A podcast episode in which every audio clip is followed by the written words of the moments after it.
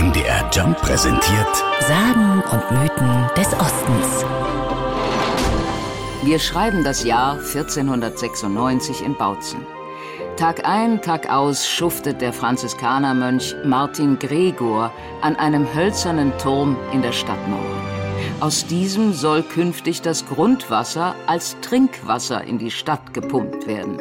Ein wichtiger Bau also, für den Martin Gregor mit seinem Kopf haftet. Doch der Baumeister scheitert. Das Wasser fließt nicht.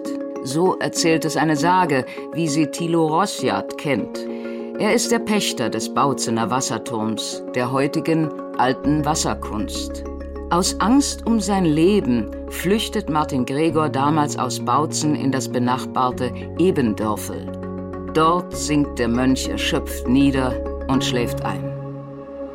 Und im Traum kam ihm dann, dass ein Tier in einer Wasserkunst sitzen könnte, sozusagen eine Röhre verstopfen könnte.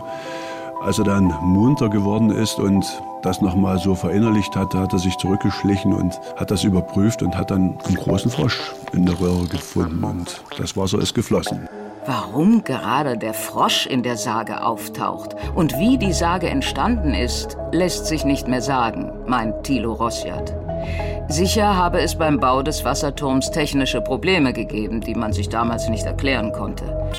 Fakt ist, der Wasserturm war wichtig für Bautzen. Er sorgte dafür, dass die Bautzener Trinkwasser hatten. In Röhren ist es sozusagen ursprünglich bis nach ganz oben gepumpt worden. Da war ein Kessel, der als Überlauf gedient hat und in der zweiten Leitung ist das Wasser dann abgeflossen zu den Wassertrögen der Stadt wo die Leute sich das Wasser dann selber holen durften. Also so bequem, wie wir es heutzutage haben. Das ist also ja noch nicht allzu lange Standard. Erst Ende des 19. Jahrhunderts ist die Bautzener Wasserversorgung weiter ausgebaut worden.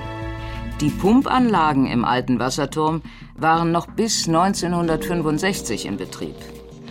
Heute können sich Besucher die ehemaligen Maschinen in einem Museum in der alten Wasserkunst anschauen und vom Turm aus einen wunderschönen Blick auf Bautzen genießen.